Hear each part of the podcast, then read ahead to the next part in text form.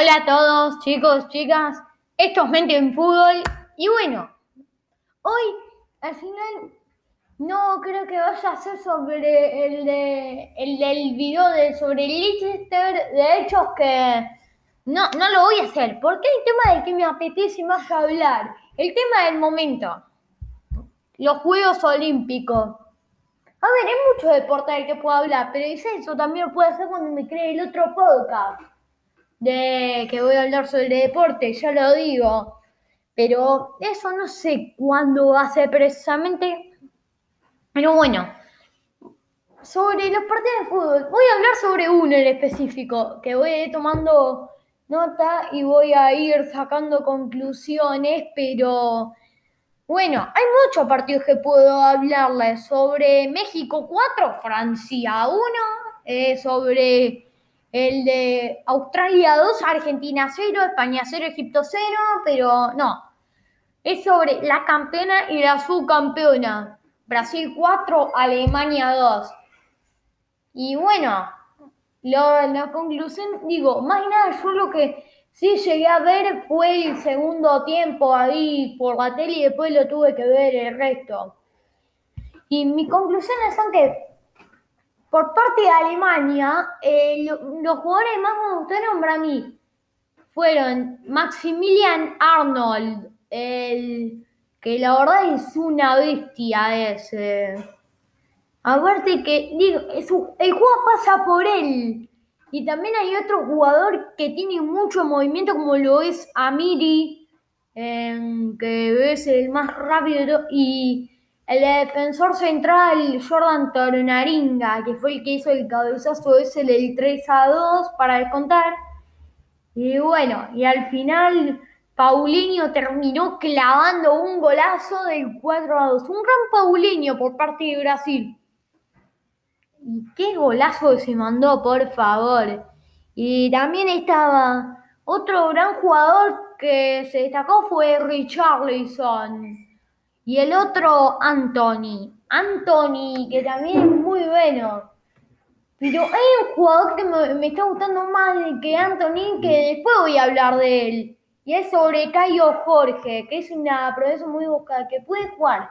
De y es que el tema es que tiene más gol que Anthony, pero son jugadores muy parecidos. Pero bueno, cuestión es que por Anthony ingresó Reinier Jesús que está en el Dortmund y no le fue muy bien esta temporada.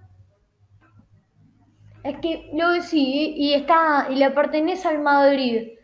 Pero no me gusta esta cosa de Real Madrid de fichar jóvenes promesas brasileras todo el tiempo. Pero, a ver, Vinicio para mí fue un gran fichaje, pero. Y Rodrigo también, pero. Em, bueno, no sé, no, a ver, no me gusta mucho un Real Madrid brasilero, eso no pega mucho, pero Reñé me parece un jugadorazo. Y que en el Flamengo juega mejor de lo que estamos viendo actualmente de él.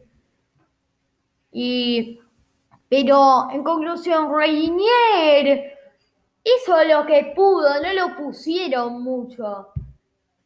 Pero bueno, el que también bueno, ya lo digo, por parte de Alemania mis jugadores favoritos fueron Amiri, Maximilian Arnold y este eh. También, pero el que para mí el mejor estuvo de Brasil fue Dani Alves. Es que Dani Alves, él creaba el juego, fíjense en cómo se adelantó. En, por momento, digo, no era lateral solo, porque él es muy rápido, tiene muy buen pase, pero este pasó a jugar más de 5. Fíjense, pasó a adueñarse el mediocampo y bueno, la verdad es que eh, los goles de Alemania fueron de Tornaringa y Amiri. Y de Brasil, Paulinho y los otros no me puedo acordar de quién, pero Paulinho metió un gol.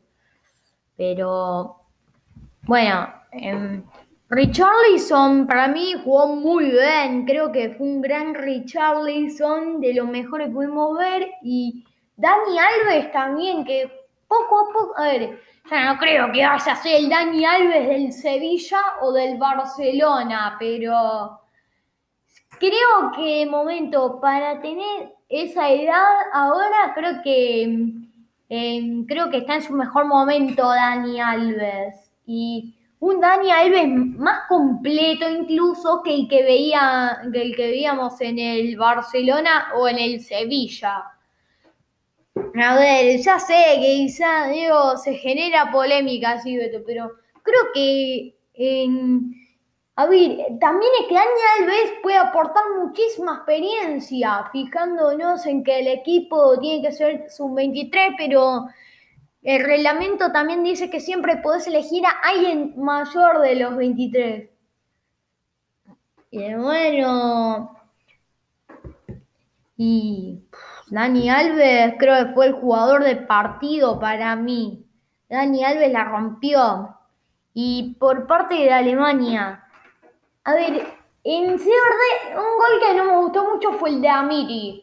Fue de volea, pero no, no le pegó bien a la pelota. Para mí no me gustó con la Amiri, pero em, por lo menos entró. Y Amiri, más, eh, más allá de eso, creo que es un gran jugador. Y Maximilian Arnold, eh, a ver, el tema es que es medio lento Maximilian Arnold, pero me parece un gran jugador que es muy completo, tiene buen pase y muchas otras cosas más. Cuestión es que, bueno, en Alemania el resto no me parece a mí la gran cosa. No, digo, Brasil fue superior, pero en, en, para mí, en el momento que se metió en esos dos goles fueron los únicos en el que ahí Alemania sí ya podía ir a por más, pero Brasil, pero pudo haber sido masacre, tengo que decir. Pudo haber sido una masacre brasileña y ya parece que esto es más de una venganza por eh, lo de por lo del 2014. Pero bueno, es que esa es la selección mayor mayor esto es la selección sub-23. Pero bueno, siempre puede tener algún mayor de los 23. O sea, alguno de la selección mayor puede tener. Y en este caso de Brasil está Dani Alves. Digo, ay no, pero ahora, yéndonos al tema de Alemania, ¿hay alguno, hay un, el central Torunaringa es un jugador al que lo vengo siguiendo del Yache 04 que tiene muy buena cabeza, digo, es muy buen cabeceador, muy buen defensor con mucha proyección y creo que de los defensores del futuro de Alemania. Y bueno, yéndonos a las notas. Mejores jugadores, la conclusión, que los mejores jugadores de Brasil fueron Dani Alves, Paulinho y Richarlison. Anthony podía ponerlo. El tema es que este fue acompañado siempre de una de algo malo. Por ejemplo, que a veces le robaba mucho la pelota, pero que tiene una gambeta impresionante. Pero el tema es que ese es el tema del fútbol brasilero, que gambetean cuando no tienen que, cuando no es necesario hacerlo. Por ejemplo, Neymar, Neymar a mí me parece un jugadorazo. A principio estaba a un nivel bestial. Y, pero el tema es que. Y Neymar es que a veces hace las gambetas cuando es innecesario. Pero bueno, volviendo al tema. esos son los mejores de Brasil. Y los mejores tres de Alemania fueron Amiri, Maximilian Arnold y Torunaringa. Y también estaba, güey, obviamente, en Brasil también hay uno que me olvidé de hablar de este que es Cuña, el 9. Cuña, qué bien. El tema es que le falta gol, pero tiene físico, tiene buena presión ahí. Me parece un gran jugador, Cuña. Y Reinier, Em, ya lo digo, no pudo hacer mucho más, pero para mí hubiera hecho un muy buen partido Reinier. Y a cada jugador también le voy a poner un porcentaje, no, a ver, O sea, le voy, de 10 le voy a poner un número. A Miri, a Miri le voy a poner un 7, porque para mí Alemania no jugó muy bien, así que quizás este sea de lo máximo. Maximilian Arnold le doy un 8. Digo, un 8 de 10 estrellas, digamos. Eh, a Maximilian Arnold le daría eso.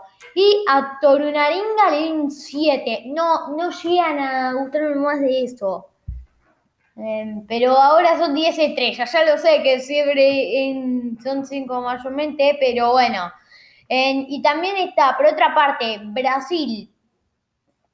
Dani Alves, 10 de 10 le doy a Dani Alves. Se mandó un partidazo. Y está, por otra parte, este, está Paulinho. Cuando, es que entró medio tarde, ese es el tema. Entró para salir a cuidar el resultado, pero al final le doy nueve porque terminó haciendo más de lo que precisamente le tenían pedido.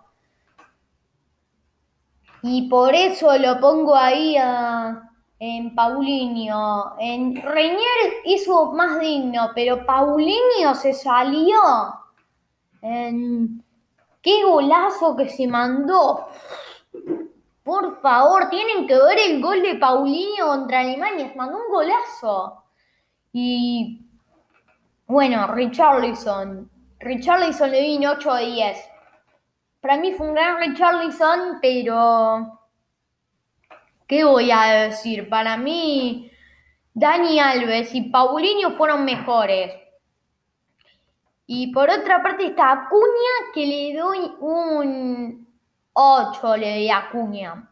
Acuña le doy un 8 porque no se lució tanto, pero tuvo sus buenas jugadas. Tuvo sus buenas jugadas. Y bueno, nada, esto es lo que digo. Este va a ser más cortito. Sobre las notas, bueno, que voy a tomar quizás. Quizás si les gustó lo hago con más. Y si no, bueno. Pero estas fueron mis notas del partido de Brasil 4, Alemania 2. Un abrazo a todos, mente en fútbol. Chao.